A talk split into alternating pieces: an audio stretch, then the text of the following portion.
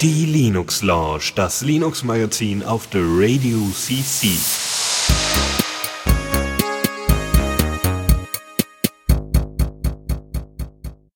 Hallo und herzlich willkommen bei einer weiteren Folge der Linux Lounge.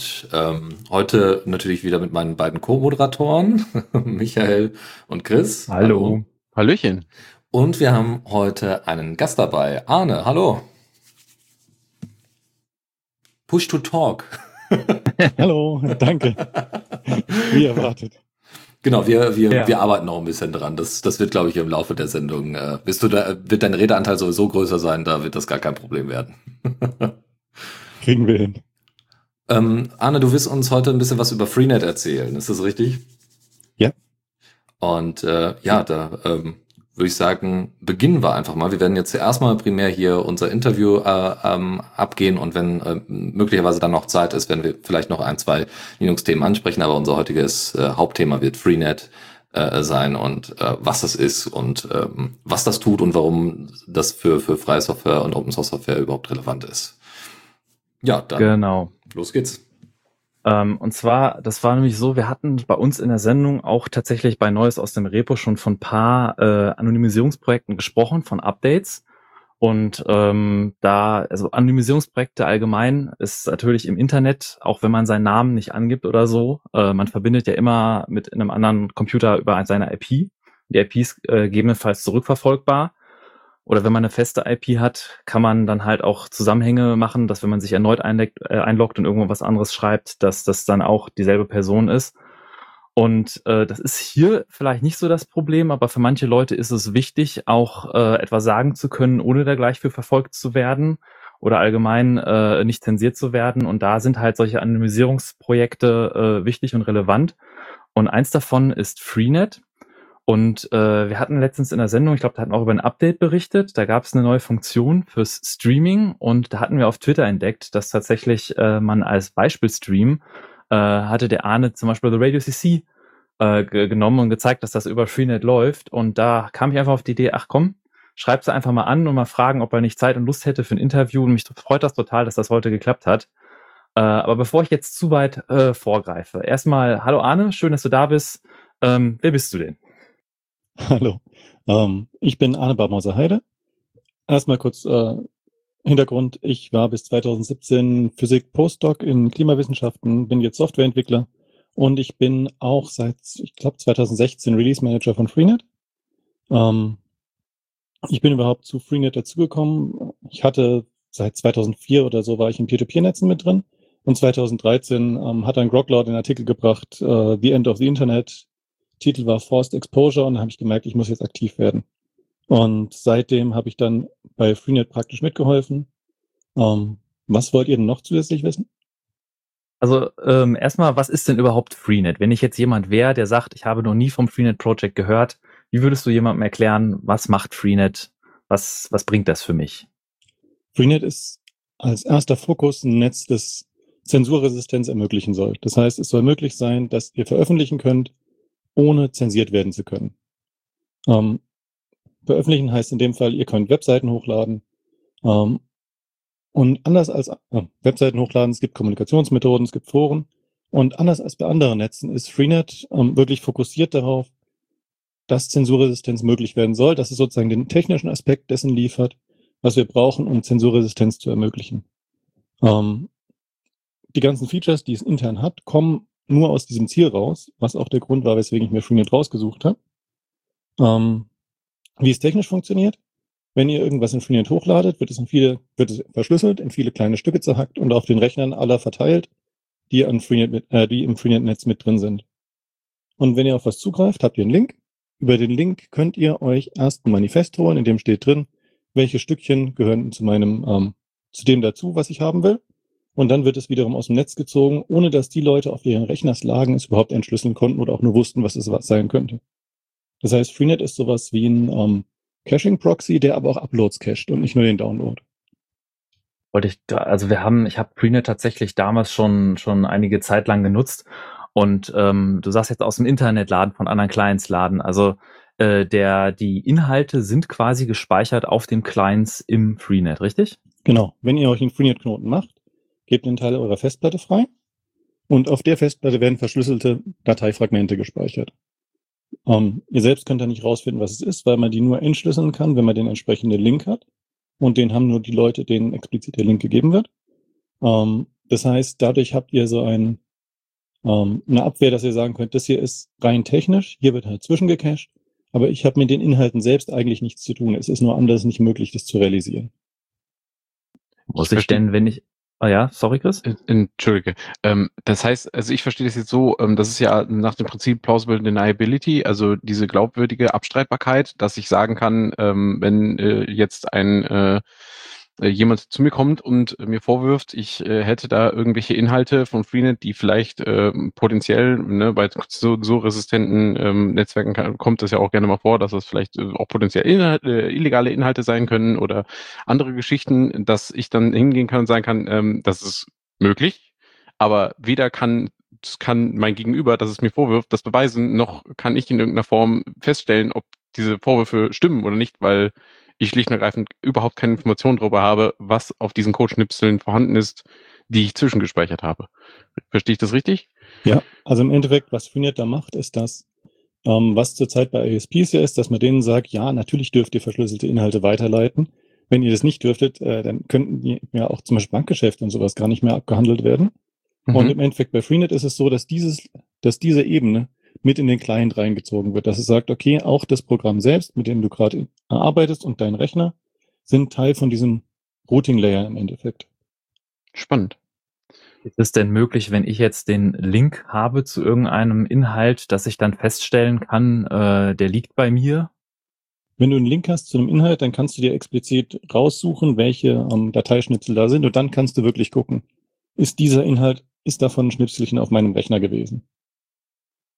Also das geht. Einfach dadurch, dass du dann ähm, darauf zugreifst, du sagst dem Client, du lade mir, ähm, also du sagst pro Schnipsel, lade mir diesen Schnipsel runter, bleib aber im lokalen Store, guck gar nicht im Netz oder gehst halt offline und probierst mhm. dann, was funktioniert. Und das es funktioniert hat, wenn du offline warst, das war entweder bei dir im Cache oder im Store. Das basiert ja alles darauf, dass man quasi peer-to-peer -peer auch anderen Clients äh, die Möglichkeit gibt, quasi bei sich diese Schnipsel zu speichern, also ein Teil seiner Plattenplatz äh, teilt. Äh, wie muss ich mir das denn vorstellen, wenn ich den Client äh, installiere? Äh, muss ich Plattenplatz freigeben? Wahrscheinlich damit es funktioniert. Reden wir hier von 1 Gigabyte, 10 Gigabyte, 10 Terabyte, 100 Terabyte? Also in der Standardeinstellung ähm, guckt Freenet, wenn du es installierst, wie viel Platz du frei hast und gibt dir dann als Vorgabe irgendwas zwischen 512 Megabyte und 20 Gigabyte. Ja, also noch heutzutage schon durchaus noch managebar. Also ja, also das heutzutage ist, so, ist das, was auf einen USB-Stick passt. das, ist das auch noch so in Anführungsstrichen fair gegenüber dem Netz, wenn ich da jetzt quasi nur in Anführungsstrichen 10, 5 oder 10 Gigabyte freigebe? Um, ähm, fair gegenüber dem Netz auf jeden Fall. Die Frage ist nur, im Endeffekt, man kann gucken, wie viel wird freigegeben. Und je mehr Leute freigeben, um, ähm, desto mehr kann auch hochgeladen werden, weil wenn ihr irgendwas hoch, beziehungsweise desto mehr bleiben die Sachen zugänglich. Weil wenn ihr irgendwas hochladet, dann wird dadurch, davon, äh, wird mit dem Inhalt zufällig Inhalt auf anderen Platten äh, überschrieben. Um dafür, um dafür zu sorgen, dass nicht einfach beim ersten Hochladen was kaputt geht, äh, speichert Freenet diese Stückchen mit 100% Redundanz. Das heißt, ihr müsst, wenn ihr Datei hochladet, wird im Endeffekt doppelt so viel hochgeladen, wie ihr braucht. Und ihr braucht nur irgendeine beliebige Hälfte von diesen Schnipseln. Was dadurch passiert, ist, wenn ihr was hochladet, gibt es eine gewisse Wahrscheinlichkeit, dass irgendeine Datei dadurch unzugänglich wird. Und wenn ihr auf was zugreift, ähm, wird ein Teil davon wieder repariert. Das heißt, es bleiben nur die Dateien im Netz verfügbar, ähm, die am häufigsten zugegriffen werden, beziehungsweise als letztes hochgeladen wurden. Also da rein. So ein, ja, sorry, Chris. Das, das ist quasi so ein eigenes ähm, ja, Quotenmanagement, das das Freenet da macht an der Stelle. Also so anhand der Zugriffsquote wird bestimmt, äh, welche, welche Informationen erhalten bleiben und welche nicht.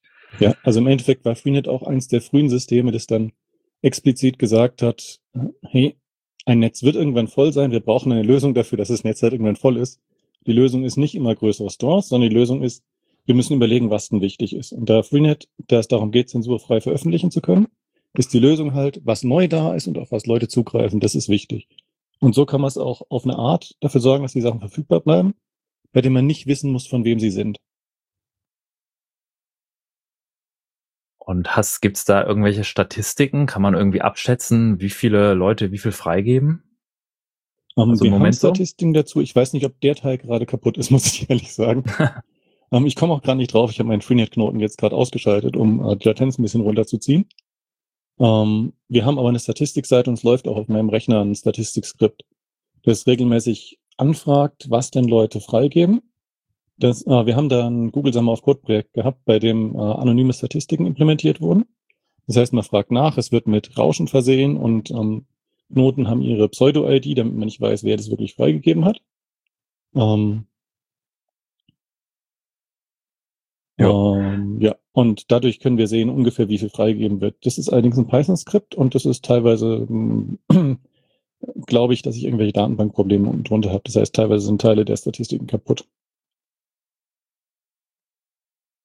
War aber okay. auch nie so mein, war auch dann in den letzten Jahren nicht mein Fokus zu sagen, ich brauche diese Statistiken immer aktuell, weil wir haben gesehen ungefähr, wie viele Leute haben und dann war das eigentlich auch eher wichtig, wie lange Dateien leben. Und da habe ich ein extra Skript, das Sachen hochlädt und dann erst nach beispielsweise zwei Wochen oder vier Wochen oder acht Wochen prüft, ob sie noch da sind. Du hast jetzt gesagt, die Skripte sind in Python. Äh, in was ist denn Freenet selbst geschrieben, entwickelt? Freenet selbst ist in Java geschrieben. Das ähm, hat damals großen Ärger gebracht, weil es einfach viele Leute gab, die kein Java wollten und sagten, es ist langsam. Heute gibt es immer noch viele Leute, die kein Java wollen. Wollte ich sagen, die gibt es heute langsam. immer noch, diese Nörgler. Ja, die Nörgler gibt es immer noch, aber wenn ich mir jetzt angucke, was Java inzwischen von der Leistung her bringt, ist es gerade nur noch ein Faktor drei unter dem, was C liefert. Und das, was wir zusätzlich an Sicherheit geben, kriegen, dass wir einfach keine ähm, Pointer, die irgendwo durch die Gegend fliegen haben, die dann auf irgendwelchen äh, ihr effektiv Code äh, ausführen können. Das ist es, glaube ich, schon wert, muss ich ehrlich sagen. Und das andere, ähm, dadurch, dass Android jetzt Java gewählt hat, was für Freenet Glück war, ähm, dadurch können auch einfach so gut wie alle Leute irgendwie gewisse, ne, genug Java, damit sie bei Freenet mitmachen könnten. Ja, gerade für so ein Projekt ist es ja auch wichtig, dass man, also der Fokus auf Security ist vielleicht durchaus äh, wichtiger als der auf Performance an erster Stelle, weil es ja wirklich darum geht, äh, Leute zu sichern beim Veröffentlichen von Informationen. Aber man kennt auch von Peer-to-Peer-Netzwerken manchmal so die, die Performance-Frage, die ist ja sehr durchwachsen bei, bei ein, auch bei anderen Projekten. Das ist jetzt so die Frage, wenn ich denn jetzt aus dem Freenet Inhalte äh, äh, lade oder so, mit was muss ich da rechnen mit, mit Zeiten, Download-Geschwindigkeiten? Gibt es da irgendwie sowas, was du da irgendwie sagen kannst, was man sich da vorstellen kann, oder ist das stark unterschiedlich je nach Client? Also so meine Erfahrung ist, dass man etwa ein Gigabyte pro Tag runterlädt das ist nicht ewig viel, aber das ist für ein anonymes Netz eigentlich schon sinnvoll. Ähm, und beim Hochladen braucht man ungefähr fünf bis zehnmal so lange. Das heißt, 300 Megabyte pro Tag hochladen geht. Mehr sollte man eigentlich eher nicht machen, es sei denn, man hat eine echt dicke Verbindung oder man teilt es auf mehrere Knoten auf. Aber der Client zieht auch, ohne dass ich im Freenet-Surfer aktiv äh, macht, der Traffic, oder? Ja, genau. Also im Endeffekt, solange dein Freenet aktiv ist, leitet es Daten für andere weiter, liefert Daten aus deinem Store, falls jemand was daraus anfragt und ähm, verursacht damit im Endeffekt auch beständig Last. Also wenn ihr eine äh, wenn ihr eine unter 50 Gigabyte pro Monat äh, Volumenrate haben solltet, dann ähm, solltet ihr kein Freenet 24/7 laufen lassen. Gibt es denn äh, ähm, Uhrzeiten, die man festlegen kann? Also, dass man irgendwie äh, abends und so weiter dann lieber nicht teilen möchte, aber dann irgendwie über die Nacht hinweg irgendwie ganz gerne? Im Client selbst nicht, ne. Also im Client selbst, da wird man halt sagen, ich schalte ihn aus. Jetzt für den Android-Client ähm, da wurde implementiert, dass man ihn wirklich in einen Pausenzustand setzen kann. Da bin ich allerdings nicht direkt mit drin. Das wurde über das Android, über Android dann mit reingebaut. Mhm. Also ähm, hast du grad, ja? diese, ähm, ich mache das nur über Nacht oder so, gibt's nicht. Ähm, Leute haben aber normalerweise ihren Freenet dann tagsüber einfach aus. Okay, und das also ist auch okay für das Netzwerk, also dass die Clients äh, mal zwischendurch aus sind oder so, damit schade ich dem Netzwerk nicht, oder? Das ist auch okay für das Netz. Also natürlich ist es besser, wenn ihr 24-7 da seid, dann sind Sachen, Daten, die auf eurem Rechner liegen, sind einfach im Netz verfügbar. Aber wenn ihr es, wenn ihr im Endeffekt eure Verbindungsgeschwindigkeit weit genug runterdrosseln wollt, dass ihr es tagsüber nicht mehr merkt, dann wird es dem Netz auch nicht mehr so viel helfen. Und man kommt auch, wenn man wieder ins Netz einsteigt, ähm, relativ schnell, also binnen weniger Minuten, dahin, dass man effektiver Teilnehmer im Netz ist und auch für die anderen sinnvoll. Man muss ja auch überlegen, äh, Freenet ist ja global unterwegs. Das heißt, äh, was für einige Leute Tag ist, ist für andere Leute Nacht. Und das heißt, wenn die richtigen Informationen abgegriffen werden, dann äh, hilft das dem Netz ja. Also selbst diese Unterteilung würde ja trotzdem dem Netz irgendwie zuträglich sein. Ja, und man kann auch, wenn man ähm, wenn was runter, wenn man was runterladen wird, das andere auch runterladen wollen, liegt es zwischendrin zusätzlich noch mal in Caches. Das heißt, da braucht man auch nicht den Knoten, der es genau im Store hat, sondern es reicht völlig, dass irgendjemand mal mit dem verbunden war, über den da die Daten gelaufen sind. Ähm, gerade bei dem Thema Anonymität ist es ja auch noch so eine Frage, also zu verschlüsseln die Inhalte und nicht nachweisbar zu machen, was das für Inhalte sind, ist ein Thema. Ähm, ein anderes Thema ist natürlich äh, gerade in, in, in äh, Ländern, in denen das noch unter Strafe gestellt ist oder es andere Probleme gibt, dass man zum Beispiel auch verstecken möchte, dass man den Client nutzt oder irgendwie trotzdem, auch wenn man verschlüsselt, nicht mit beliebigen anderen Nodes verbinden will. Ähm, und da hatte Freenet ja auch schon vor, vor vielen Jahren eine Entwicklung gemacht, die ja das Problem behebt. Ja, das war der, da haben wir einen Rewrite gemacht, 2007. Ähm, da wurde der, äh, der ähm, Kommunikationslayer umgeschrieben. Weil vorher war es so, man hat sich verbunden und dann hat er sich global verbunden. Da haben wir aber herausgefunden, dass Sybil-Nodes, also ähm, dass Rechner, die versuchen, dem Rechnernetz zu schaden, dass die einfach nicht vermieden werden können, wenn man sich mit irgendwem verbindet. Und entsprechend gibt es seitdem einen Freund-zu-Freund-Modus. Da wählt man explizit aus, mit wem man reden will und hat dann auch nur Verbindung zu denen. Das heißt, ähm, wenn ihr auf hohe Sicherheit geht, müsst ihr in, äh, in der Freenet Web-Oberfläche auf Freunde gehen und dann explizit Leute hinzufügen, die auch Freenet haben. Und dann wird darüber ähm, das, das gesamte Netz geroutet. Was dann Unterschied ist zwischen Freenet und äh, den meisten anderen Projekten, ist, dass in Freenet dieses Routing Layer, das ihr braucht, das, wenn man über eine Freund-zu-Freund-Verbindung geht, wieder rekonstruiert wird, sodass effektives Routing möglich ist, obwohl man festgelegte ähm, Verbindungen hat und es nur über die Verbindungen Daten schicken kann. Wie also weit muss ich mal im Freund, den Freunden da trauen? Also wenn ich die jetzt hinzufüge, äh, was erfahren die von mir, was erfahren sie nicht? Also die sehen wahrscheinlich nicht den ganzen Traffic im Clear, oder? Also musst ihnen so weit vertrauen, dass sie nicht seinen Free, ihren Freenet-Knoten hacken. Also hacken ist das falsche Wort, dass sie nicht das, den Freenet-Knoten umschreiben, dass er alles mitspeichert, was ihr über sie an Anfragen laufen lässt. Weil was sie sehen können, ist, welche, ähm, ähm, wo die Pakete liegen, die Sie suchen. Das heißt, wenn ihr diese zwei, äh, wenn ihr diese kleinen Dateifragmente sucht, die können zwar nicht sehen, was das ist, aber Sie könnten, wenn Sie wissen, eine bestimmte Datei besteht aus Fragmenten ABC, könnten Sie sagen, ich möchte mitschneiden, ob Fragmente ABC abgerufen werden. Dann weiß man immer noch nicht sicher, ob die wirklich von äh, dem Knoten abgesendet wurden oder von einem weiter hinten. Aber es ist zumindest schon mal so ein Indikator, wenn ständig von einer Datei die äh, Anfragen kommen, dass sie es dann rausfinden können. Das liefert allerdings nicht Freenet als Oberfläche selbst, sondern da müsstet ihr im Storage Layer müssten die wirklich was umschreiben. Das heißt, Vertrauen in Freunde heißt, ich vertraue darauf, dass die nicht Wochenenden ihrer Zeit darauf verwenden, ähm, zu versuchen, mir irgendwas nachzuweisen, bei dem sie trotzdem nur geringe Erfolgswahrscheinlichkeiten hätten. Mhm. Ähm, ist, sind die, ähm, also es sind ja äh, die Dateien, die man runterlädt, das sind ja jetzt nicht nur Dateien, die ich selber anfrage und auch lesen möchte, sondern es ist ja auch einfach, also wenn ich das richtig verstanden habe, auch zur groben Verteilung da. Das heißt, selbst wenn man dann irgendwelche einzelnen Stückchen der Dateien entsprechend hat, einzelne Pakete da hat, ähm, äh, könnte man auch da immer noch sagen, naja, das ist nicht etwas, also das, man können, kann nicht direkt Rückschlüsse ziehen, äh, dass nur diese Datei gerade angefragt worden ist, weil die Person die unbedingt lesen wollte. Ja, also wenn man jetzt wüsste, welches Stückchen zu welcher Datei gehören würde, ähm, sondern dass man auch sagen könnte, ja, ja, das ist einfach so Teil des Netzwerkes, ja, ich verteile das einfach so grundsätzlich, ich stelle da meinen, meinen Knoten zur Verfügung und deswegen werden da Dateien hin und her geschoben. Ja, also Greenet hat dazu auch mit einer Verteidigung mit drin, dass man nicht direkt sehen kann, ob derjenige, mit dem er gerade redet, es explizit angefragt hat. Es gibt ein Hops to Live, also ähm, wie man es auch in TCP-Paketen mit drin hat. Wie viele Schritte darf ich überhaupt im Netz laufen, bevor dann gesagt wird, ähm, das Paket wird nicht weitergeleitet? Und der Maximalwert davon ist 18. Und wenn man auf HTL 18 ist, wird der nur auf 17, ähm, wird, wenn man sich mit jemandem verbindet, zufällig gewählt, ob auf dieser Verbindung der Wert auf 17 reduziert werden soll oder nicht. Das heißt, wenn jemand was von euch anfragt, seht ihr nie, ist es von der Person direkt oder ist es von jemandem, der dahinter die Anfrage gestellt hat. Mhm. Und jetzt mhm. gerade, wenn ihr im Freund-zu-Freund-Netz ist, wo eher weniger, wo die Leute eher weniger Verbindungen gleichzeitig haben, ähm, könnt ihr auch nicht wirklich rückschließen, ob das jetzt euer Freund war oder vielleicht ein Freund von dem Freund oder vielleicht sogar noch jemand da weiter hinten und zwischendrin hat jemand einfach nur zwei Verbindungen, sodass es einfach linear in die Richtung weitergeleitet wird. Hm.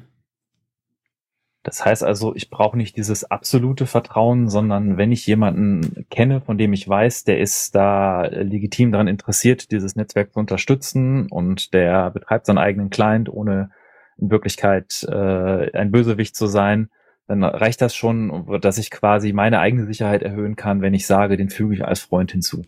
Ja, also grundlegend alle, die ihr irgendwie schon länger persönlich kennt, und bei denen ihr davon ausgeht, dass es nicht Leute sind, die explizit versuchen, euch, ähm, euch irgendwas Blödes nachzuweisen.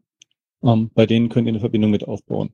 Das ist jetzt natürlich nicht hundertprozentig sicher. Also es gab jetzt gerade auch in ähm, Umweltschutzgruppen gab es, dass dann plötzlich rausgefunden wurde, dass äh, sich Leute, äh, dass sich im Endeffekt Undercover-Polizisten eingeschlichen haben und ähm, dann teilweise auch Beziehungen mit den Leuten eingegangen sind und so relativ tief in Vertrauensnetze reingegangen sind. Aber dagegen schützt euch ehrlich gesagt gar nichts. Wenn jemand mal so weit drin ist, dass ihr den schon lange kennt und das ist ein alter Freund oder das ist eine alte Freundin und jetzt versucht äh, er oder sie euch in die Pfanne zu hauen, ähm, dann kann derjenige auch einfach zu euch gehen und euren Rechner knacken. Also sobald ihr euch so gut kennt, ähm, ist es dann auch nicht mehr ja. Freenet, dass die Schwachstelle ist. Hm. Ja, ich denke immer die ganze Zeit so an die, so, so typische Torfälle. Also du hattest es gerade jetzt schon angesprochen, ne? Irgendwie Infiltration von äh, ähm, von irgendwelchen Gruppen oder sowas. Aber bei, bei Tor zum Beispiel äh, gibt es ja sehr, sehr viele Geheimdienste, die irgendwie parallel noch einzelne Nodes betreiben. Und ähm, das ist jetzt einmal mit dem Freunde-Feature, ne, das ist dann wirklich nur, da, da viel, findet halt viel Traffic äh, zwischen äh, dem Freund und einem selber statt. Ähm, solange man quasi also keinen Geheimdienst als Freund hat, ähm, ist es so ein bisschen anders als bei Tor, wo einfach grundsätzlich ganz, ganz viele ihre Services als Relays und so weiter anbieten, wo man dann Rückschlüsse ziehen kann, wer hat welche, welche möglicherweise welche Zugriffe gemacht. Ja, also da gibt es zwei verschiedene Modi. Wenn ihr den OpenNet-Modus nehmt, ähm, da kann man dann zurückschließen, zumindest ihr seid in Freenet und Leute können sich mit euch verbinden und versuchen euch ähm, Statistiken über euch zu erheben und zu versuchen rauszufinden, was ihr eigentlich macht. Ähm, das ist der Modus, den Freenet hat, weil ganz viele Leute sagen, ich habe aber keine Freunde, mit denen ich mich verbinde. Ähm, der Modus lässt sich aber auch nicht hundertprozentig sichern. Also es ist nicht möglich. Rein theoretisch ist es nicht möglich, den ausreichend sicher zu kriegen, um gegen einen halbwegs mächtigen ähm, Angreifer jemandem Schutz zu geben. Deswegen gibt es den Freund-zu-Freund-Modus. Und der löst die Probleme insofern, dass es halt nicht mehr billig ist, sich mit irgendwem zu verbinden. Das heißt, jetzt müsste man Social Engineering nutzen, überhaupt an jemanden ranzukommen. Hm. Also das heißt, was ich mir vorstellen könnte, ist, dass man quasi sowas hat wie, wie ja, ja, Proxys nicht so ganz, aber so ungefähr. Also dass man einfach vertrauensvolle Nodes hat. Ähm, also jetzt nicht nur irgendwie persönliche Freunde, sondern was ja auch eine Möglichkeit wäre es, dass man Institutionen, ja, ob das jetzt Universitäten sind oder vielleicht auch irgendwelche NGOs oder so, klar, die können natürlich auch infiltriert werden, das ist auch wieder so ein anderes Problem, aber dass es da eine Möglichkeit gäbe, zumindest Leute, die, die irgendwie dieselbe Idee haben, ähm, dass die sich untereinander auf jeden Fall äh, die entsprechenden Daten zuschieben können und dadurch einfach, dass äh, die, die Wahrscheinlichkeit deutlich stärker reduziert wird, als das jetzt bei Tor der Fall ist. Ja, also das wäre eigentlich, das ist eigentlich, was wir seit 2007 sagen, dass man machen sollte. Und was aber leider viele Nutzer nicht machen, teilweise liegt es daran, dass halt die Leute ähm, es nicht wollen. Also halt sagen, ähm, das ist, ist ihnen zu viel Aufwand. Teilweise gibt es Leute, die sagen, sie haben halt wirklich keine Freunde, bei denen sie es hinkriegen würden. Ähm, und den einen Punkt, den ich gerade noch sagen wollte, habe ich gerade wieder vergessen. Auf jeden Fall ähm, machen es leider zu wenig. Ah, doch, der letzte Punkt ist, dass die Freenet-Benutzeroberfläche leider auch da nicht so gut ist, wie wir sie gerne hätten. Also ähm, es gibt schon noch viele raue Ecken, die Leute dann wieder abschrecken. Leider. Hm, hm. Ja, also man kann, also ne, weil es ja da um Vertrauen geht, wie das ja immer so ist, äh, wenn es um, um Sicherheit geht, äh, kann man ja auch nicht einfach mal irgendwelche irgendeine große äh, große Signing Party machen oder so, weil es ja dann schon darum geht, ähm, wirklich vertrauensvolle Personen äh, da da zu haben und äh, ist jetzt vielleicht nochmal ein bisschen anders als jetzt bei bei Key Signing Partys oder sowas oder Krypto Partys. Ja, also eigentlich ja. man will Leute, die man schon länger kennt, mindestens schon seit ein paar Jahren online mit ihnen regelmäßig in Kontakt hat. Ansonsten ist nämlich die Sicherheit, wenn man sich halt zu irgendwem verbindet, das war anfangs, als es Freund-zu-Freund-Ding gab, ähm, dann ist die Sicherheit eben effektiv geringer, weil die Wahrscheinlichkeit, dass man sich mit dem Angreifer verbindet, dann viel größer ist, weil natürlich die Angreifer die sind, die am stärksten sagen würden, verbinde dich mit mir. Mhm. Das ist auch der Grund, warum es OpenNet gibt, weil ähm, Leute angefangen haben, ihre Knotenreferenzen einfach mal so in öffentlichen Chats zu posten.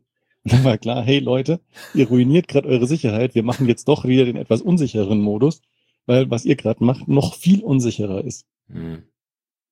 Und Aber OpenNet wird auch inhärent- wirklich, also OpenNet, da gibt's wirklich Angriffe von, ähm, ähm, von Polizeidienststellen, die versuchen, Daten aus dem OpenNet abzugreifen. Ähm, die, da gibt's auch eine Forschungsgruppe, die es versucht, aber die arbeiten äh, mit äh, sehr fragwürdigen statistischen Methoden. Und trotzdem ist es, das Ganze funktioniert nur über OpenNet. Die ganzen ähm, sicheren Methoden könnt ihr übers Freund-zu-Freund-Netz vermeiden. Ähm, Es ist ja ein inhärentes Problem von Anonymisierungsnetzwerken, dass äh, man eigentlich vertrauenswürdige Peers bräuchte, aber man quasi seine Identität nicht preisgeben will und sich dann quasi die, die Leute anonym kennenlernen muss und anonym vertrauen muss, was, was immer ein Problem ist. Das ist eigentlich, was Freenet über dieses Freund-zu-Freund-System rauskriegt. Man versucht sich eben nicht mit den Leuten zu verbinden, mit denen man ähm, vertrauensvoll und vertraulich Daten austauschen will, sondern man verbindet sich mit Leuten, die man kennt, mit denen man einfach so auch kommuniziert ähm, und hat dadurch dann die Möglichkeit, anonym zu veröffentlichen. Ähm, einfach dadurch, dass die Freund-zu-Freund-Verbindung einem diese Trennung zwischen was ist meine IP und was ist meine Identität online, dass die dadurch fest äh, sichergestellt wird. Jetzt hattest du gerade vorhin das Webinterface äh, erzählt. Ich hatte den Client jetzt auch nochmal vor einer kurzen Zeit nochmal installiert. Ähm, also wenn man den startet, sieht das so aus, dass man ja im Browser quasi auf den Client zugreifen kann und sich den angucken kann. Und ähm, auch wenn du jetzt sagst, die äh, optisch, dass man da noch irgendwie äh, noch da dran feilen kann, es ist zumindest ganz schön. Also wenn man den das erste Mal startet, den Client, diese ganzen Fragestellungen, möchte ich zu, zu OpenNet verbinden, möchte ich nur zu Freunden verbinden, wie viel Platz will ich freigeben und so. Da wird man quasi durch einen Guide geleitet und äh, da kann man ja alles auswählen. Ähm, wie sieht das an? Gibt es da aktuell Pläne, das irgendwie umzukrempeln oder so? Oder ähm, was ist äh, zu der WebGUI? Äh, du sprachst vorhin davon. Also grundlegend, wir haben für diesen ersten Einstieg vom Client, dass man sich durch den Fünf-Schritt-Wizard durchklickt, da haben wir schon länger ein Konzept, mit dem das einfacher werden soll. Also das Konzept haben wir geschrieben, das Konzept gibt es als Pull-Request, aber wir müssen jetzt Abhängigkeiten dafür einbinden, was uns zurzeit noch ein bisschen blockiert. Ähm, weil Abhängigkeiten einbinden bei einem System, das sich über das System selbst aktualisiert, immer so ein bisschen wackelig ist. Ähm, aber darüber, grundlegend wird das Webinterface so wahrscheinlich sich nicht in näherer Zeit riesig ändern. Wir hatten ein paar Projekte, in denen wir es versucht haben, größere Änderungen zu machen. Aber eigentlich sind die ähm, großen Sachen auch gar nicht das, was den großen Vorteil bringt, sondern was man sieht, ist, dass viele kleine Stellen sind. Also ein bisschen, wo eine Annehmlichkeit fehlt, wo an einer Stelle dann Referenzen fehlen. Da gibt es eigentlich relativ viel, was man machen kann, was aber halt Schritt für Schritt Leute machen müssen. Und das ist das Hauptproblem. Also viele von den Sachen, an denen Freenet von der Benutzerschnittstelle her noch krankt, sind eigentlich Sachen, die mit moderatem Aufwand gemacht werden müssen, äh, gemacht werden können, für die wir aber zurzeit keine Leute haben, die es machen, weil alle, die was dran machen, an anderen komplexeren Stellen hängen. Das ist eine super Überleitung zu meinem nächsten Thema und Frage. Ähm, du hast ja schon erzählt, Freenet, das gibt's ja auch schon länger. Äh, und deine Rolle ist jetzt, du bist aktuell der Release Manager. Ähm, weißt du, also ich weiß nicht, wie anonym die allen Kollegen sind, die daran mitarbeiten. Weißt du, wie viele da mit dran arbeiten? Es gab sogar eine Zeit lang einen bezahlten Entwickler. Wie ist da der aktuelle Stand? Der aktuelle Stand ist, dass wir etwa eine Handvoll Leute haben. Also die wirklich dran arbeiten, würde ich sagen, sind wir gerade nicht mehr als fünf Leute und die auch alle hobbymäßig. Wir haben jetzt denjenigen, der das Web of Trust entwickelt, der hat jetzt wohl eine Finanzierung gefunden. Ähm, ansonsten der Hauptentwickler ist seit ähm, 2016 vielleicht. Ähm, ist er von Freenet zu anderen Projekten gegangen, weil er mit dem Stress dessen, ich weiß nicht, ob ich nächstes Jahr noch finanziert bin, ähm, weil das für ihn einfach zu anstrengend wurde. Deswegen haben wir jetzt Mhm. zurzeit keine ähm, wirklich bezahlten Entwickler. Ähm, Okay. Ansonsten, ähm, ich mache zurzeit das Release Management. Ähm, Bombe arbeitet am, an Sone hauptsächlich. Wir haben Net NextGens, der für die Kryptosachen zuständig ist. Also zuständig ist das falsche Wort. Der am besten weiß, wie die Kryptosachen funktionieren. Also ich nenne sie jetzt Kryptosachen, weil ich da nicht genug Einblick habe, um sagen zu können, ich erkläre jedes Detail davon. Sondern wenn ich merke, oh, hier geht's zu, ähm, hier wird's, geht's in Richtungen, bei denen ich nicht mehr weiß, was wirklich der sichere Weg ist, dann frage ich effektiv Nextgens. Ähm, auch weil ähm, ich weiß, dass da irgendwelche kleinen Fehler, mit denen man nicht rechnet, ähm, weil die einfach große Auswirkungen haben können. Ähm, dann haben wir noch ähm, jetzt zurzeit die Synchro dabei. Ähm, also ich bin es gewohnt, von den Leuten mit ihren IRC-Handles zu denken. Also Alles gut. der hat das ähm, Freenet Mobile aufgesetzt, also eine Android-App aufgesetzt. Was spannend war, weil wir über zwei Jahre oder so diskutiert hatten, wir sollten eine Android-App machen, nämlich seit ähm, die großen Black Lives Matter Demonstrationen gab und wir gemerkt haben, dass Freenet da vollkommen irrelevant war, weil die ganzen Leute nur Handys haben haben wir gesagt, oh, wir brauchen es. Die ganzen Diskussionen waren schon geführt und geplant, so und so können wir es machen. Dann kam er dazu und meinte, er macht es jetzt und hat dann gefragt, wie Sachen gemacht werden können. Das konnten wir ihm natürlich alles erklären, weil es ja alles schon besprochen war, wie, wie wir es hätten machen wollen. Und er hat binnen zwei Wochen ein, eine Android-App aus dem Boden gestampft, über die man jetzt Freenet auf dem Handy laufen lassen kann. Was verdammt cool ist. Das kenne ich auch von anderen Anonymisierungsprojekten, äh, Tor und I2P und so. Da ist auch das Thema Mobilclient äh, immer wieder mal ein Thema was natürlich äh, ziemlich problematisch ist, weil durch die Constraints mit der Batterie und äh, der, der Verbindung ist es nicht so trivial, so ein Peer-to-Peer-Client, der eigentlich inhärent ständig mit irgendwelchen anderen Peers quatschen will, äh, vernünftig und effizient auf so ein Handy zu kriegen.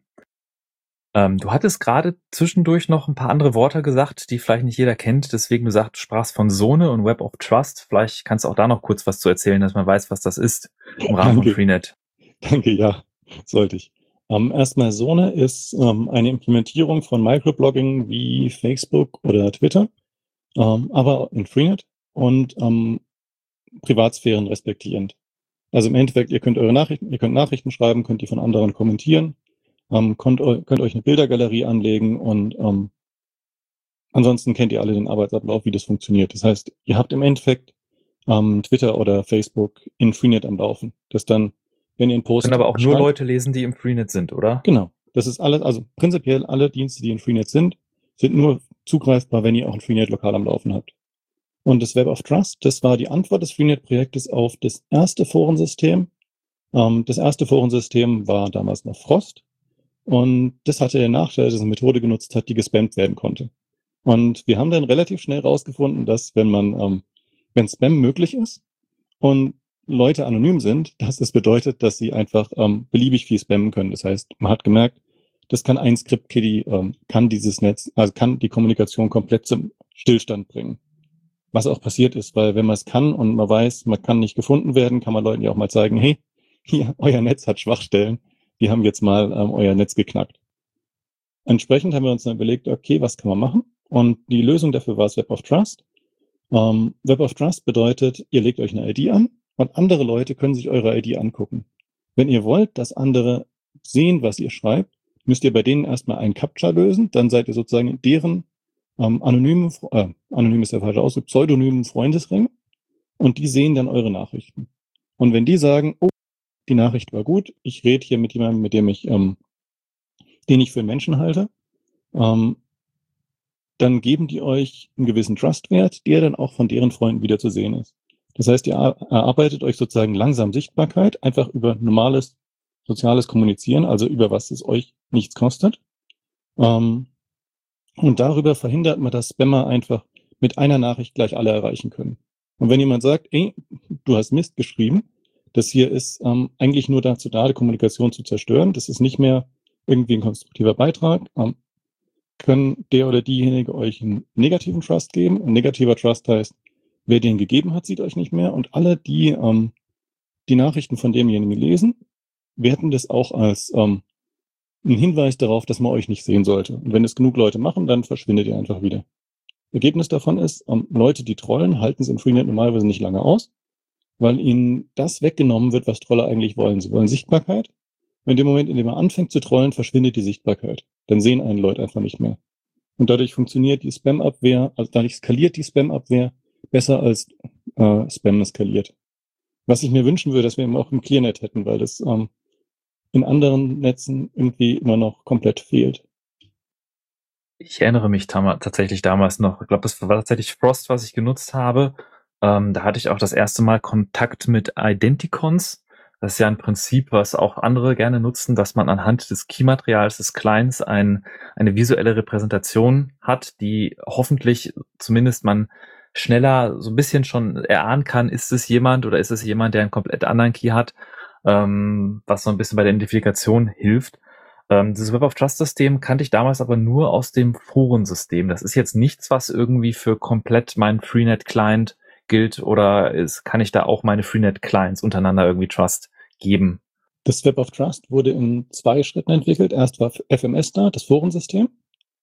Ähm, das heißt Freenet Message System. Also eigentlich ist es ein Usenet, das aber ein HTML, äh, HTML-Interface liefert, dass es funktioniert wie ein Forum auch. Ähm, da wurde erstmal was implementiert, bei dem man Moderatoren hat und man wählt sich aus, wer Moderator sein soll. Und das wurde dann generalisiert auf das Web of Trust. Das Web of Trust ist das, was Sone dann wieder verwendet. Um, ähm, das ist allerdings nicht, dass ich einem Freenet Client Trust gebe. Der Trust geht nur zwischen anonymen IDs, die getrennt sind von dem, auf welchem Client du eigentlich bist. Das heißt, du kannst problemlos ähm, deine ID nehmen, ähm, speicherst dir den Key, machst deinen Node aus, bitte mach ihn aus, ansonsten gibt es Inkonsistenzen im Netz ähm, gehst irgendwo in äh, Online-Café, lädst dir der Freenet runter, ähm, startest das Web of Trust und lädst da deine ID rein. ID ist einfach nur der private Schlüssel, den du brauchst, um darauf zuzugreifen. Und dann kannst du wieder aus dieser ID schreiben, ohne dass es irgendeine Beziehung dazu, hat, auf welcher Node du gerade bist. Hm, verstehe. Ähm, du sagtest Web of Trust, ähm, ich fand das Prinzip total cool, gerade wie du sagtest, äh, Spammer und, und, und Quatsch zu filtern. Ähm, die Frage ist, das Prinzip auf alles anzuwenden, äh, auch im ClearNet. Äh, ist natürlich die Gefahr so ein kleines bisschen die Psychologie der Menschen, dass es nicht zum Filtern von Spammern genutzt wird, sondern zum Filtern von politischen Meinungen und man sich so vielleicht ein bisschen auch seine Bubble so kreiert. Also das passiert definitiv, das sieht man, aber der Unterschied zu dem, was man im Netz hat, also was man im ClearNet hat, ist, dass man immer sieht, in welchem Bubble man ist und man jederzeit sagen kann, ich will eine neue ID, ich will mal sehen, was neue Nutzer sehen. Das heißt, das funktioniert schon und das ist auch mit ein Konzept. Also bei uns ist, äh, ist es zum Beispiel auch so, dass ähm, ähm, es Leute gab, bei denen man sagen muss, sie versuchen jetzt nicht wirklich ähm, zu spammen, aber es ist wirklich unerträglich, was sie schreiben. Und dann sagt man auch, die will ich jetzt nicht mehr sehen. Und dann sieht man selbst sie nicht mehr. Das heißt, dann, was dann passiert, ist, dass Communities sich so über Barrieren trennen, wo, wo man sieht, okay, die Leute akzeptieren die eine Seite nicht, akzeptieren die andere auch nicht. Und dadurch ähm, gibt es dann Bubbles.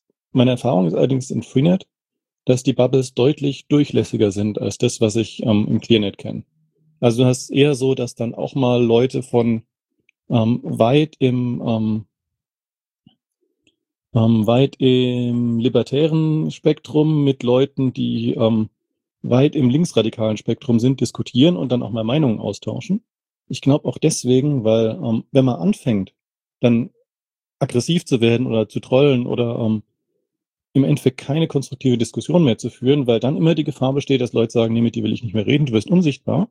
Und dieses Unsichtbarwerden eben nicht nur für die eine Person gilt, die man gerade angemeckert hat, sondern für ähm, viele andere gleichzeitig auch. Das heißt, Leute sind eher mhm. vorsichtiger, dass sie ähm, konstruktiv diskutieren. Spannend. Also das ist auf jeden Fall etwas, was man sich mal angucken kann. Also das kann ich quasi den den Sone Client kann ich da als Plugin oder als Zusatzfunktion kann ich da runterladen innerhalb von Freenet, richtig? Ja, also dann gehst du ähm, in die Konfiguration, in die Plugins, wählst ähm, stopp, du gehst in Freenet, du gehst auf die Startseite, da gibt's einen Bookmark für Sone, gehst auf die Seite, da gibt's einen Key, den Key kopierst du dir, das ist dann ähm, effektiv der Link zu der Datei in Freenet klickst dann in äh, Konfiguration Plugins und fügst da den Link explizit ein und sagst dann, ich möchte dieses Plugin laden. So, er merkt dann, oh, ich brauche das Web of Trust und du hast es noch nicht und sagt dann, Freenet, lad bitte das Web of Trust mit nach. Web of Trust ist direkt mitgeliefert. Und dann ähm, könnt ihr, also dann startet Sono und du kannst im Endeffekt dir eine neue ID anlegen und dann darüber sprechen. Okay. Ähm, du hattest vorhin noch davon erzählt, dass du einen, einen anderen Kollegen hast, der so ein bisschen mehr für die Krypto zuständig ist. Da hatte ich noch jetzt im Hinterkopf, gerade bei solchen Themen äh, will ich natürlich sicher gehen, dass wenn ich jetzt darüber auch quasi äh, anonym mit anderen reden will, wenn ich mich sicher fühlen will, dass auch der Code sicher ist. Äh, Thema Security Audits. Gab es da irgendwelche bei Freenet oder äh, gibt es da irgendwelche speziellen Handhabung, Prozesse, die ihr da habt? Die haben wir ehrlich gesagt bisher noch nicht, was ich schade finde. Ähm, was aber jetzt kommen könnte. Ich habe ähm, dieses Jahr ein Projekt bei, äh, letztes, letztes Jahr ein Projekt bei NLNet ähm, eingeworben zur ähm, Weiterentwicklung von Freenet. Und da ist auch mit drin, dass wir die Option haben, Code Reviews von denen, also nicht Code Reviews, Code Audits von denen machen zu lassen. Und das ist was, was ich auch wirklich dieses Jahr noch wahrnehmen sollte. Weil ähm, bisher ist der Code halt gegengelesen, aber wir haben kein richtiges Audit und das fehlt noch. Das finde ich spannend, weil das ist ja ein Problem, da stehen noch andere Clients vor. Ähm, ich kenne das auch aus der I2P-Bubble, ähm, dass da auch äh, äh, Security Audits quasi ein Thema sind.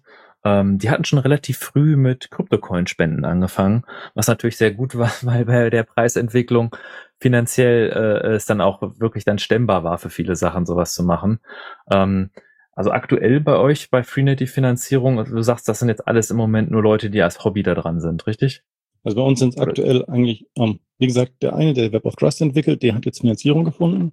Aber ansonsten sind wir alle als Hobby dran, zum Gutteil auch deswegen, weil wir überhaupt kein Geld nehmen dürfen.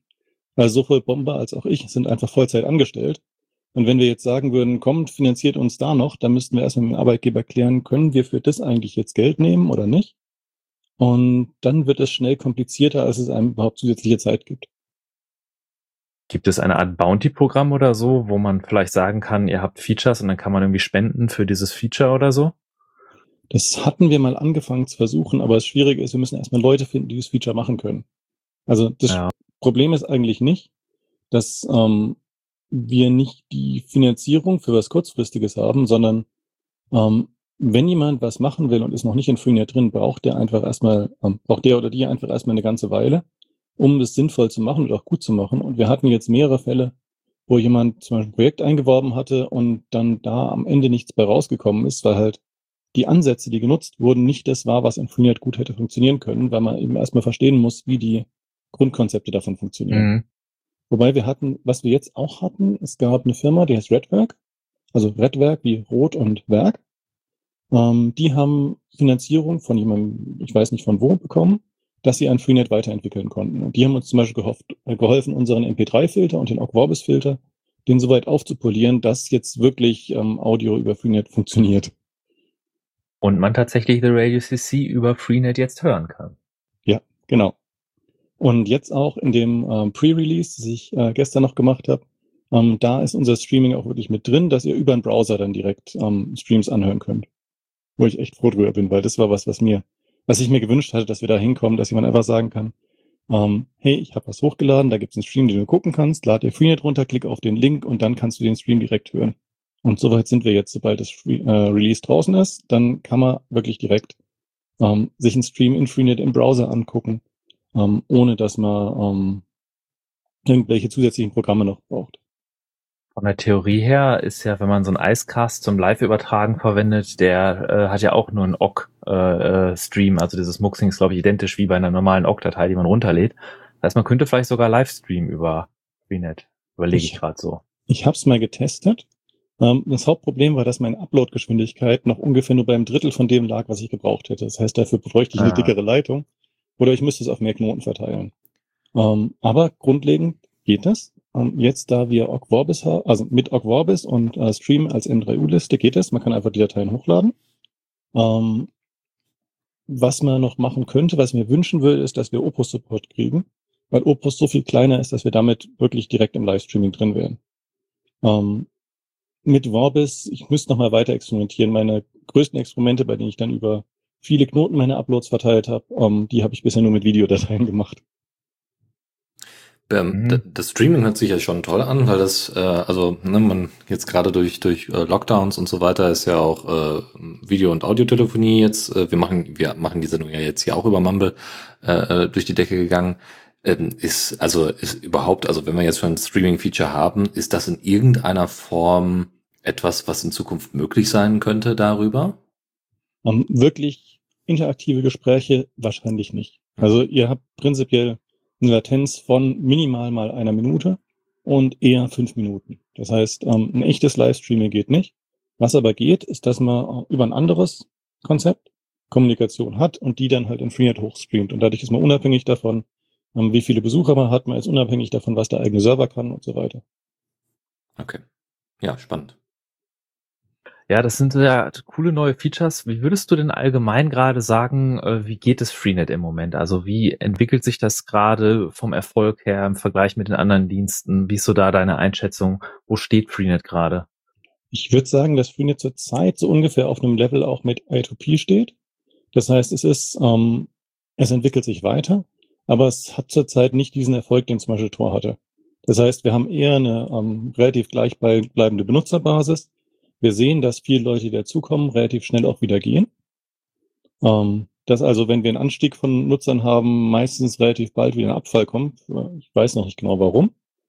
Ähm, gehe aber davon aus, dass es daran liegt, dass es einfach nicht genug, ähm, dass die Leute nicht genug Wert direkt darin sehen, um ihren ähm, Server am Laufen zu halten, also um es auf dem Server am Laufen zu halten. Ähm, von den Features, also was sich im Code entwickelt, da geht es Stück für Stück voran. Ähm, wenn ich die letzten zehn Jahre zurückgucke, sind wir inzwischen an einem Punkt, dass ähm, wir Chat über Freenet haben, der funktioniert, dass wir ähm, Foren haben, die funktionieren und dass eigentlich die gesamte Interaktion, die man hat, dass die ähm, relativ gut läuft. Also wir haben es jetzt auch, ähm, was es zum Beispiel bietet, ist, dass wir, dass man Nachrichten direkt mit Freunden austauschen kann. Der Unterschied bei denen zu eigentlich allen anderen Kommunikationsmethoden ist, dass wenn ihr eine Freund-zu-Freund-Verbindung habt, da ja ständig ähm, verschlüsselte Pakete ausgetauscht werden. Und wenn ihr eine Nachricht schickt, wird einfach ein weiteres verschlüsseltes Paket in die Leitung geschmissen. Das heißt, es ist nach außen nicht sichtbar, dass ihr überhaupt kommuniziert. Das heißt, es ist mhm. im Endeffekt das einzige Feature, das ich kenne, wo ich sagen will, dass es echt vertrauliche Kommunikation mit Freunden liefert. Ähm, und da haben wir jetzt viel an Feinschliff gearbeitet, dass also die Benutzeroberfläche ein bisschen sauberer wird. Ähm, wie gesagt, dass wir jetzt Streaming können, ist mit drin. Ähm, aber vom Allgemeinzustand, ich würde mir wünschen, dass Freenet größere Verbreitung kriegt. Ähm, es ist aber inzwischen gar nicht mehr so bekannt. Also ich hatte es jetzt schon häufiger, dass ich mit Leuten gesprochen habe und die wussten einfach gar nicht, was Freenet ist. Ähm, und das ist, was sich ändern sollte, weil es in der heutigen Zeit eigentlich bei vielen Leuten Probleme lösen würde, die sie auch real haben. Es gibt einige Entwicklungen, wo ich mir hoffen, wo ich mir wünschen würde, dass wir tiefer reinkommen. Also ich würde mir wünschen, dass Freenet als Backend für irgendwelche Programme stärker verbreitet wird. Also dass Leute gar nicht sehen, dass da eigentlich Freenet dahinter läuft, sondern Freenet einfach nur als Dienstleistung genutzt wird. Da gab es jetzt gerade im Medizinsektor was Neues. Da ähm, ist uns im Freenet-Projekt eigentlich nur zufällig aufgefallen, dass es einen Medizin-Kommunikationssoftware-Anbieter für Kommunikation zwischen Ärzten gibt, der Freenet als Backend genommen hat. Wow. Halt einfach, ja, ich habe ehrlich gesagt auch keinen Kontakt zu denen bisher. Ich habe nur gesehen, dass die das ähm, darüber geschrieben haben, was sie da gemacht haben. Und das ist eigentlich ein idealer Use Case. Die ganzen Features, die in Freenet da sind, ermöglichen eine Kommunikation, dass ihr was hochladen könnt und niemand weiß, dass es hochgeladen wurde und nur die Leute, die die Berechtigung dafür haben, können überhaupt sehen, dass es das gibt. Und sowas ähm, sollte eigentlich weiter verbreitet werden. Gibt es da eine Library, mit der man quasi dann mit dem Freenet-Client interagieren kann? Oder haben die sich da irgendwie eingeklinkt in oder die, die Schnittstelle zwischen dem Webinterface und dem Client ist wahrscheinlich auch ein Standardprotokoll? Ähm, wir, nicht zwischen Web und der Schnittstelle und ähm, Knoten, aber es gibt das Freenet Client Protokoll, FCP. Das ist an HTTP orientiert, aber geschrieben, bevor es Standardbibliotheken gab. Das heißt, es ist nicht ganz Standard. Ähm, und dafür gibt es Bibliotheken einmal in Java, dann gibt es was in äh, Python, mit dem man darauf zugreifen kann und auch eine Reihe andere Schnitt, äh, eine Reihe andere Bibliotheken, mit denen man im Endeffekt den Knoten zu einem großen Teil steuern kann. Weil zum Beispiel, was die Android-App mit Freenet macht, ist größtenteils, ich glaube nicht nur größtenteils, sondern vollständig, es wird Freenet gestartet und dann wird über das Freenet Client-Protokoll der Freenet-Knoten gesteuert. Und das heißt, das geht alles schon, man muss es nur machen und dann gucken, dass man es installiert und so weiter. Wie gut ist es denn möglich, auch noch andere Protokolle mit auf Freenet oben drauf zu satteln? Also wenn ich mir jetzt vorstelle, man würde jetzt, äh, äh, also ihr habt ja jetzt so Chat-Protokolle wahrscheinlich nochmal separat selber wahrscheinlich entworfen, um das irgendwie möglich zu machen. Aber wie wäre das, äh, das Ganze beispielsweise Matrix oder sowas da drauf zu, zu satteln auf Freenet? Um, da kann man im Endeffekt alles machen, das mit einer Minute Latenz klarkommt. Ah, ja. Eine Minute Latenz, um, ähm, geht für Chat-Client, also zum Beispiel der äh, IRC-Client, das ist eigentlich ein IRC-Server, der Freenet als Backend verwendet. Und ihr könnt euch vorstellen, ihr habt eine verteilte Datenbank, das ist Freenet in dem Fall. Und alles, bei dem ihr Update-Informationen binnen einer Minute haben könnt, alles das würde funktionieren. Also alles das ist eigentlich möglich darüber. Hm. Aber denkt dran, es ist eine Minute. Bei Chat tut es nicht so weh, weil Leute typischerweise sehr, sehr langsam schreiben und sich erstmal überlegen müssen, was sie schreiben wollen. Aber jetzt zum Beispiel bei Echtzeit-Audio äh, würde es einfach nicht funktionieren. Klar. Könnte man jetzt schnippisch sagen, auf dem Matrix.org-Server ist man das doch diese Latenz gewohnt. ja, äh, ziemlich cool, weil diese, diese Ziele auch, ähm, dass man jetzt nicht nur diese Informationen veröffentlichen will, Webseiten veröffentlichen will, sondern auch Chat und, und Streaming und andere Sachen über diese Netzwerke machen will. Ähm, das sind ja auch ähnliche Ziele von, auch von teilweise von anderen Projekten. Ähm, ich hatte nur mal so, ich, das war tatsächlich auf dem Kongress, da habe ich den Jacob Applebaum getroffen vom Tor-Projekt. Äh, da saßen wir bei der I2P-Ecke und ähm, da ging auch um die Frage zwischen Synergien zwischen Projekten und Zusammenarbeit, weil man ja ähnliche Ziele hat, ob man dann nicht Ideen austauschen kann. Und der Kollege ist leider ein bisschen äh, schwieriger in der Diskussion. Der ist ein bisschen mehr Hardliner, was einige Sachen anging. Das war da nicht so ganz fruchtbar, die Diskussion, wie ich mir das gewünscht hätte tatsächlich. Ähm, aber das ist auch die Frage so an das Freenet-Projekt. Ähm, habt ihr mal darüber nachgedacht oder wie sieht das aus, äh, Zusammenarbeit mit anderen Projekten? Gibt es da irgendwelche Synergieeffekte? Oder das Prinzip zwischen zum Beispiel hinter Tor, welches quasi ja nur zwischen Nodes routet, während Freenet ja quasi einen Datenstore noch zur Verfügung stellt, ist so unterschiedlich, dass man da nicht irgendwie, dass da keine Synergieeffekte gibt. Also da haben wir wirklich äh, die Schwierigkeit, dass der, dass das Grundkonzept sehr anders ist. Bei Freenet lädt man Dateien hoch, also man lädt Informationen hoch und dieses Weiterleiten funktioniert eigentlich nur, dass man sieht, oh, da gab es was Neues an einem Key, wo ich erwarten will, dass was kommt, ähm, während Tor einfach eine Echtzeitverbindung aufbaut. Der Grund, warum Freenet das nicht macht, ist, dass ähm, diese Echtzeitverbindungen prinzipiell viel zu viele Daten rausgeben. Also auch schon allein, wenn ihr einen Chat über Freenet macht, dann sehen Leute, wann ihr online wart und mit sowas verliert man ganz schnell viel von der Pseudonymität, die wir eigentlich haben wollen. Das war ähm, das klassische, äh, das krasseste Beispiel davon war, als sie Dread Pirate Roberts erwischt haben, also von dem Silk Road Market. Bei dem war es, der war im Chat mit Leuten, also mit Leuten, denen er vertraut hat. Manche von denen waren halt einfach ähm, Maulwürfe. Und deswegen konnten die genau sehen, wann der gerade an seinem Rechner ist und wann nicht. Und darüber konnten wir auch sicher sagen, ja, wir sind bei der richtigen Zielperson, wenn das Licht ausgeht, wenn das Licht angeht, wenn ähm, wir ihn im Chat sehen und wenn er nicht mehr da ist, das ist genau das gleiche, wenn da jemand aus der Tür gerade rausgeht und einkaufen geht. Das heißt, eine Echtzeitkommunikation will man an der Stelle wahrscheinlich gar nicht wirklich. Und entsprechend ist auch vom Konzept her, Konzepte von Tor direkt zu übernehmen, schwierig. Es gibt Leute, die haben ihre Freenet-Verbindung über Tor schon drüber geleitet. Da braucht es aber viele Hacks, die leider immer wieder ähm, kaputt gegangen sind. Also wir hatten ähm, Onion Cut haben Leute genutzt und dann ihre UDP-Pakete auf, also Freenet verwendet UDP drunter, auf TCP umgebogen und damit äh, Freund-zu-Freund-Verbindungen hergestellt, was eigentlich eine tolle Synergie wäre. Ähm, aber das ist leider immer wieder daran gescheitert, dass technisch im Hintergrund sich dann Sachen geändert haben und weiter nicht funktioniert haben. Ähm, was wir gern hätten, wären die Transport-Protokolle, die es in Tor gibt. Also dass man das Tor, ähm, die Tor-Verbindung als andere Verbindungen ausgeben kann. Das haben wir in Freenet auch mal über ein Google Summer of Code Projekt versucht zu machen. Ähm, es, es, kam aber nicht zu dem Stand, dass man sagen konnte, das können wir wirklich veröffentlichen, einfach weil da noch grundlegende ähm, äh, Threading-Probleme mit drin waren, bei denen wir wussten, können wir noch nicht nutzen. Und der Aufwand auch zu groß geworden wäre, es wirklich dann rein zu mergen. Also es erstmal zu fixen und dann rein zu mergen. Das heißt, das wäre was, was wir gerne nutzen würden, was wir wahrscheinlich nicht einfach direkt technisch im Hintergrund nutzen können. Also wir können nicht einfach sagen, ihr habt es schon geschrieben, wir verwenden das jetzt. Ähm, was vielleicht möglich wäre, ähm, Freenet hat Content-Filter, die bei bestimmten Materialien, ähm, also die bei bestimmten Dateien schon mal prüfen, ob die sicher sind oder nicht. Sowas könnten zum Beispiel andere Projekte auch nutzen, dass man sagt, ähm, wir haben hier eine HTML-Datei, wir wollen da kein JavaScript, darf da nicht drauf sein, weil wir dem Browser nicht mhm. vertrauen. Und da wäre es dann möglich, zu sichern. Oder zum Beispiel, dass ihr eine Ogg-Vorbis-Datei habt und man weiß, es gibt bestimmte Player, die möglicherweise angreifbar sind und dann die IP rausgeben, weil sie zum Beispiel aufs Logo zugreifen. Und dass sowas dann rausgefiltert wird.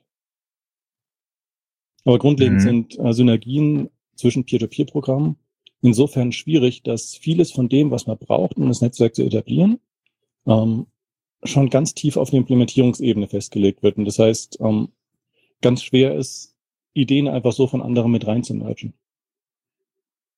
Verstehe. Ja, aber es gibt Beispiele, wie du genannt hattest, vielleicht auch gerade das Handling, weil das ist ja, das ist ja etwas, zum Beispiel Tor auch immer wieder mitkämpft, äh, dass wenn man Webseiten runterlädt, die JavaScript äh, enthalten, dass es da so viele Möglichkeiten gibt, darüber Informationen zu exfiltrieren. Und äh, der Tor-Browser äh, tatsächlich, glaube ich, sehr viel Sachen abschaltet und, und sehr viele JavaScript-Aufrufe komplett verbietet ähm, trotzdem aber immer wieder äh, es vorkommt, also es auch einige Operationen gab, wo Tor-Nutzer identifiziert wurden, indem man JavaScript-Lücken genutzt hat, die dann irgendwelche Informationen rausleiten. Äh, ich glaube, jetzt in Freenet ist, ist, sind Skript-Inhalte komplett blockiert, oder? Also kann ich kann keine skriptbaren Inhalte hochladen, richtig? Ja, also Freenet, ja, ähm, JavaScript, wenn du es in eine Seite einbindest, wird einfach komplett rausgestrippt.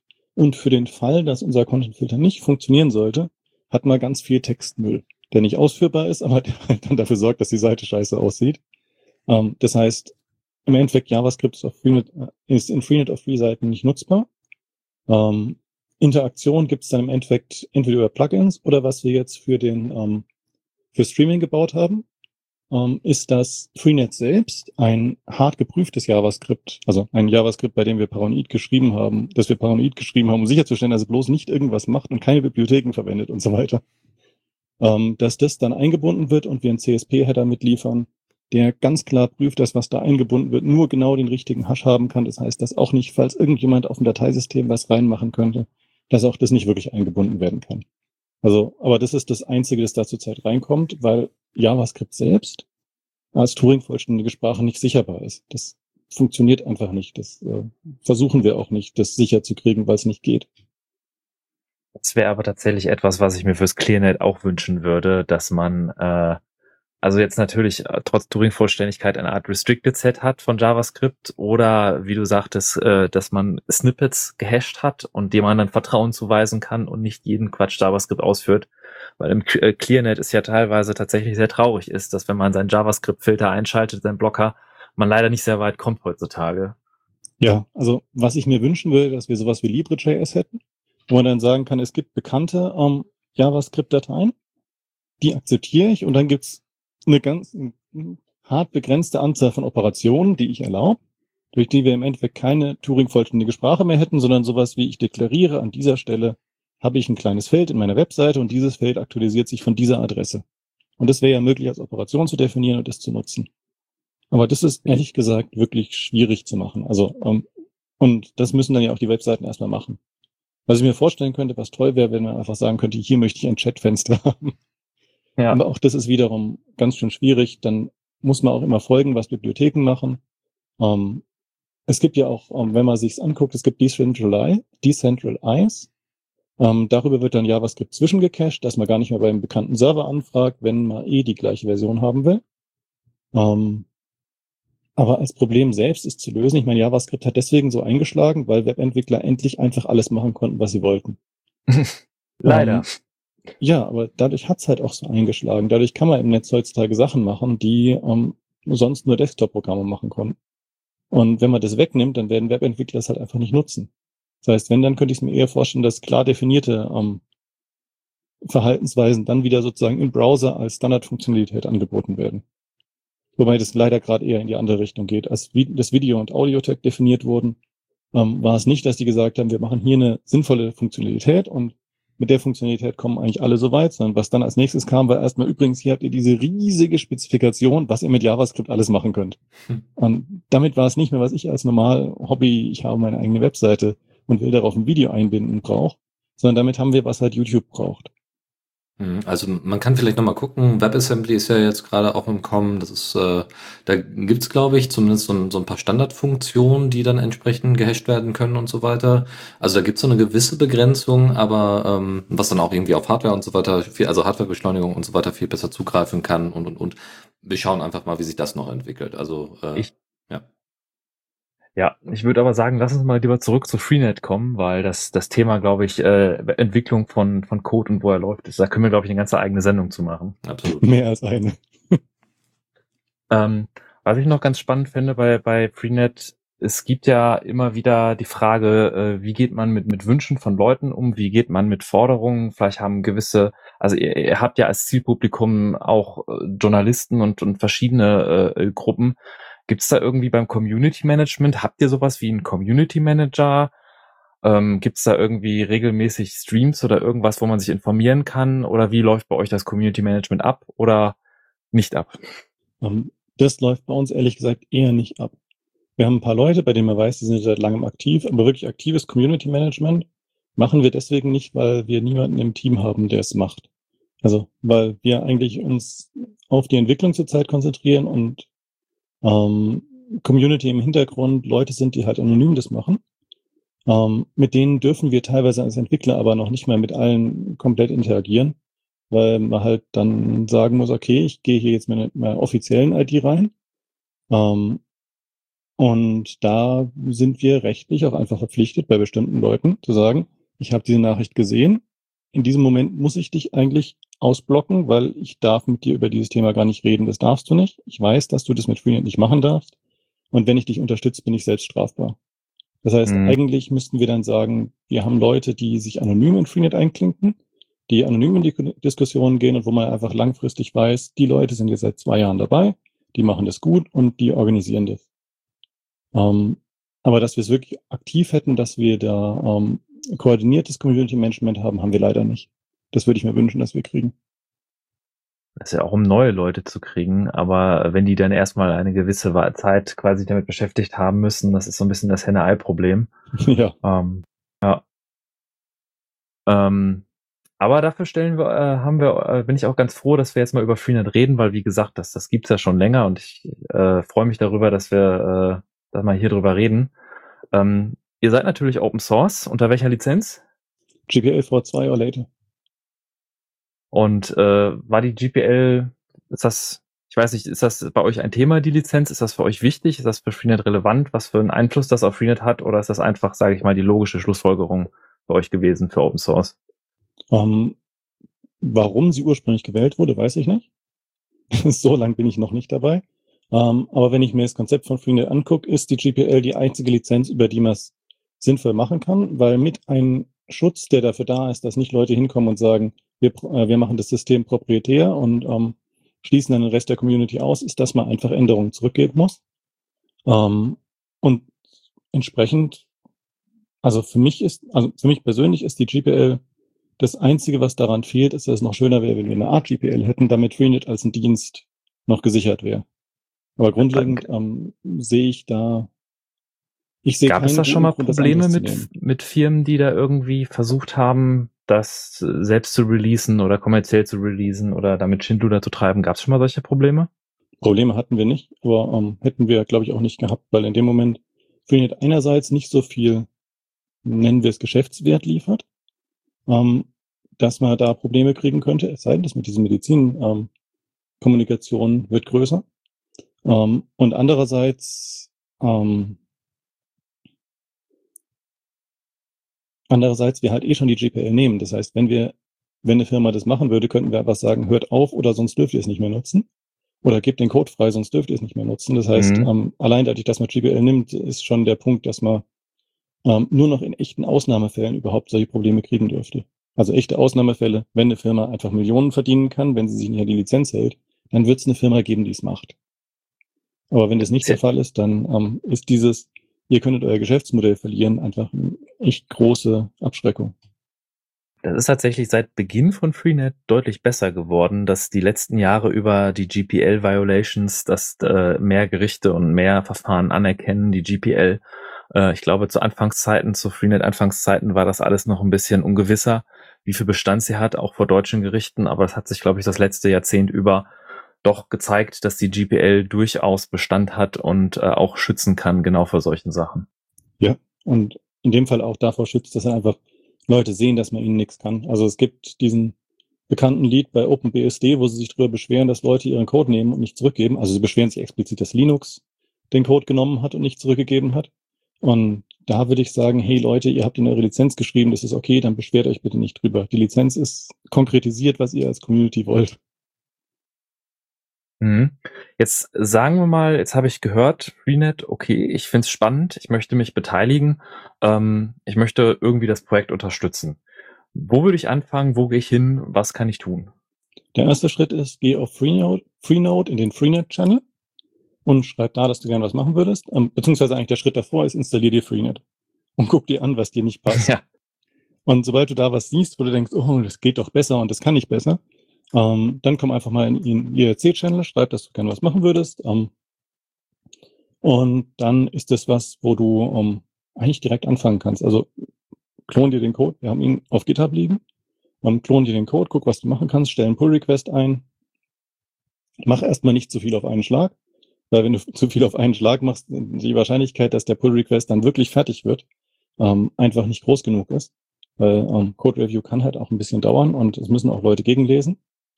Mhm. Ähm, und ansonsten ähm, mach das, wenn du was machen willst, du kannst Plugin, äh, ein Plugin schreiben.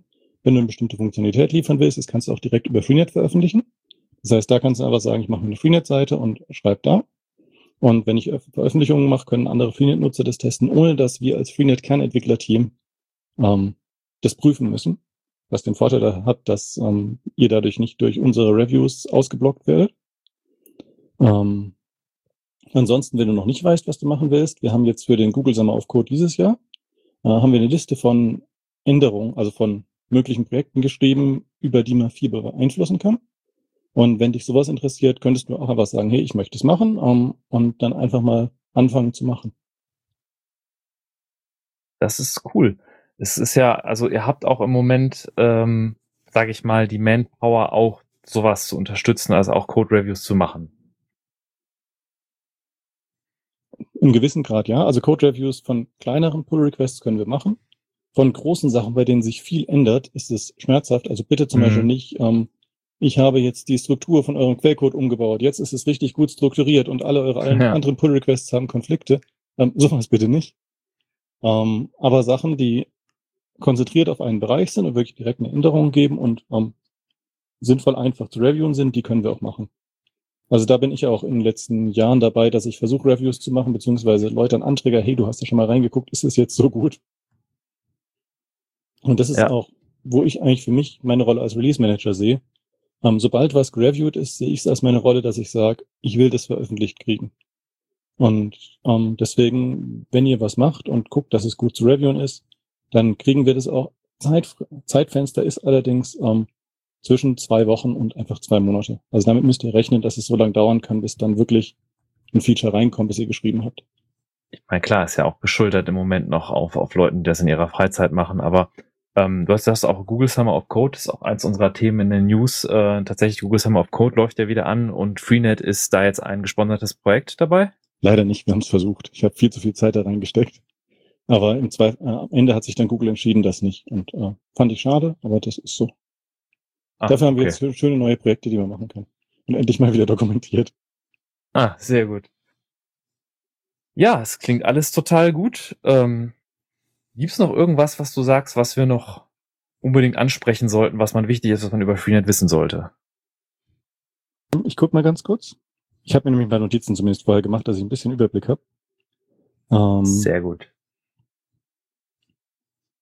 Jemand, der sich ich- vorbereitet für die Linux-Launch, sowas kennen wir gar nicht. Nee, das ist ganz neu für uns jetzt.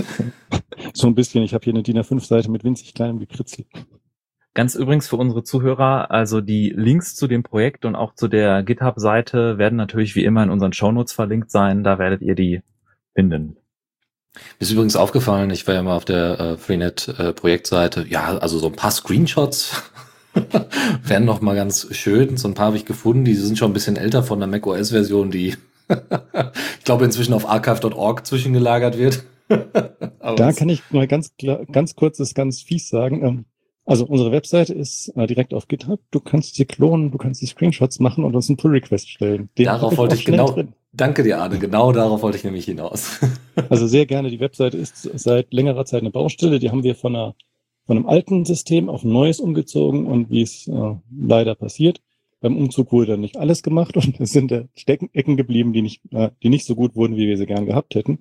Ähm, das heißt, wenn jemand sich diese Webseite schnappen will und sie einfach besser machen will, ähm, sehr, sehr gerne. Das ist ein schönes Good First Issue hier. Absolut. Und vor allem relativ einfach, ohne großartig coden zu müssen oder so. Das ist schon ganz schön. Ja.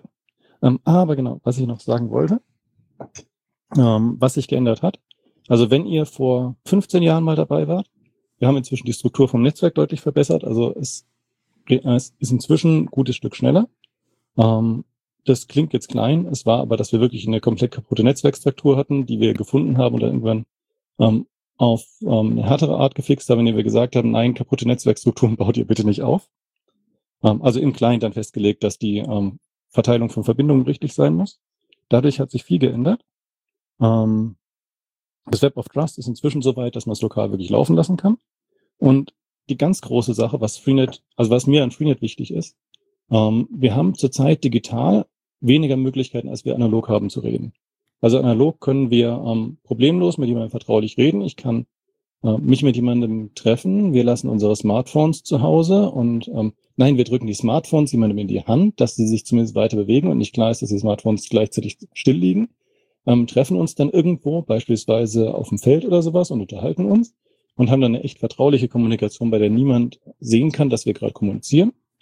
Ähm, das Zweite, wir können öffentlich reden, wir können einen Vortrag halten oder wir hier jetzt zum Beispiel gerade im, ähm, im Radio sprechen. Ähm, und das Dritte, wir können pseudonym sprechen. Wir werden an einen Verlag rangehen und sagen, ich habe was, was ich schreiben möchte, aber ich möchte nicht, dass jemand weiß, wer das ist. Ähm, beziehungsweise das konnten wir, bevor halt Leute so weit getrackt wurden, dass man es dann trotzdem rausfinden kann.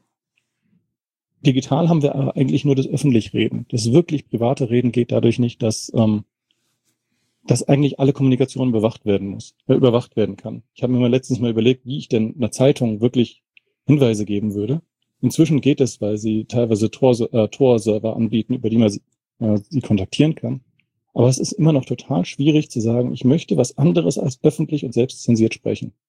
Und jetzt dadurch aber, dass das Digitale immer mehr Teil unseres Lebens geworden ist und jetzt in der Pandemie im Endeffekt unser Leben teilweise rein digital gelaufen ist, haben wir diese vertrauliche Kommunikation und auch pseudonyme Kommunikation in unserem Leben zum Gutteil verloren. Und um das wiederzugewinnen, brauchen wir Werkzeuge wie Freenet, ähm, mit denen wir ein echtes vertrauliches Kommunizieren mit Freunden machen können und in denen wir wirklich wieder pseudonym kommunizieren können. Und deswegen, ähm, das ist auch der Grund, warum ich bei Freenet weitermache, weil das einfach den Fokus darauf hat, ähm, dass wir gesellschaftlich auch damit vorankommen. Und das ähm, ist, finde ich, was, was man daran, äh, was man im Kopf behalten sollte. Und die analoge Welt wird immer mehr zum Spiegelbild von der doch arg eingeschränkten digitalen. Und um uns analog unsere Freiheiten zu erhalten, müssen wir sie uns digital erkämpfen. Was für ein Schlusswort, Arne. Danke dir. Danke äh, euch.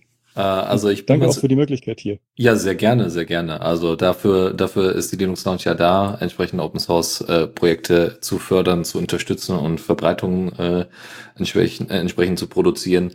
Ähm, herzlichen Dank, dass du dir die Zeit genommen hast, uns äh, hier die Fragen zu beantworten. Und ähm, ich hoffe, also es werden sicherlich noch mal irgendwie Sachen aufkommen, vielleicht von einigen Hörerinnen und Hörern. Und ähm, die werden wir dann vielleicht einfach mal weiterleiten oder vielleicht mal nächsten äh, in der äh, bei der nächsten Sendung vielleicht nochmal kurz ansprechen, nochmal an dich weiterleiten. Ansonsten gibt es irgendeine Möglichkeit, äh, also dann über Freenet kann man dich erreichen. äh, gibt es noch irgendwelche anderen äh, Möglichkeiten oder ist das erstmal nicht so, äh, nicht so der Punkt? Also mich kann man standardmäßig meistens über IRC erreichen, also einfach in Freenet auf, äh, in Freenode auf den Freenet-Channel gehen ähm, und dann auch nach Freenet fragen. Und wenn ihr Fragen habt, dann einfach auch bitte direkt die Fragen stellen und nicht fragen, ob ihr fragen dürft. ähm, und da müsst ihr, es kann auch sein, dass ihr da warten müsst, wenn wir gerade schlafen oder gerade ähm, arbeiten oder sonst was, können wir möglicherweise nicht antworten. Weil zumindest die guten alten IRC-Zeiten. Mhm. Ja, Wenn man genau. reinkommt und sagt, ich habe eine Frage, zwei Sekunden später schreibt, warum ist niemand, ihr seid alle doof. Ich kenne das noch. Das sind nicht die guten alten Zeiten, das ist die aktuelle Zeit. Also das sehen ja, wir ja. auch immer wieder, dass irgendjemand kommt und über die Web-IRC-Schnittstelle gegangen ist und dann sagt, ähm, ich habe eine Frage, antworte doch mal jemand. Und dann weg ist, bevor die erste Person antworten kann. Ja, also das gibt's leider noch. Also wenn ihr in IEC kommt, dann lasst bitte einfach offen und lest dann mit und es wird schon eine Antwort kommen. Und wenn nach einem Tag niemand geantwortet hat, dann ist Nachfragen mehr sinnvoll. Ähm, wie man mich sonst erreichen kann. Ähm, ich habe eine Webseite, auf der ist auch meine E-Mail-Adresse verlinkt. Da kann man mich persönlich anschreiben. Ähm, das Freenet-Projekt selbst erreichen, falls irgendwelche, falls jemand Presseanfragen haben sollte, gibt's press at freenetproject.org. Da kann man ähm, offizielle Anfragen sozusagen stellen. Ähm, ja, aber sonst ähm, guckt einfach, das press at freenetproject.org ist, wenn ihr das Freenet-Projekt erreichen wollt. Ich glaube, da erreicht ihr NextGens größtenteils. Und mich selbst kann man auch einfach persönlich anschreiben. Ich habe meinen Knupi-Key auf meiner Webseite. Das heißt, schreibt mir auch gerne verschlüsselt, benutzt dann aber einen Betreff, mit dem ich euch suchen kann, also mit dem ich die Nachricht wiederfinden kann. Weil ähm, bei mir im Client die verschlüsselten Nachrichten leider verschlüsselt sind, bis ich sie anklicke. Das heißt, ähm, die Suche in den verschlüsselten Nachrichten funktioniert leider nicht. Alles Ähm, klar. Was anderes, die Webseite kann ich euch dann auch einfach geben, das ist kein Problem. Wunderbar. Verlinken wir dann in unseren Show Notes. So sieht das nämlich aus. Anne, nochmal herzlichen Dank, äh, Chris und Michael, auch an euch. Ähm, und ähm, damit würde ich sagen, beenden wir die heutige äh, äh, Linux Lounge Sendung. Ähm, nächsten Monat äh, wird es natürlich wieder eine geben. Wie gesagt, alle Informationen in den Show Notes und dann wie immer als Podcast auch im SS-Feed. Äh, und ähm, herzlichen Dank und dann würde ich sagen, bis zum nächsten Mal. Dann auch nochmal vielen Dank und ähm, ich wünsche euch noch ganz viele gute Sendungen. Dankeschön. Ich bedanke mich auch. Macht's gut. Tschüss. Tschüss.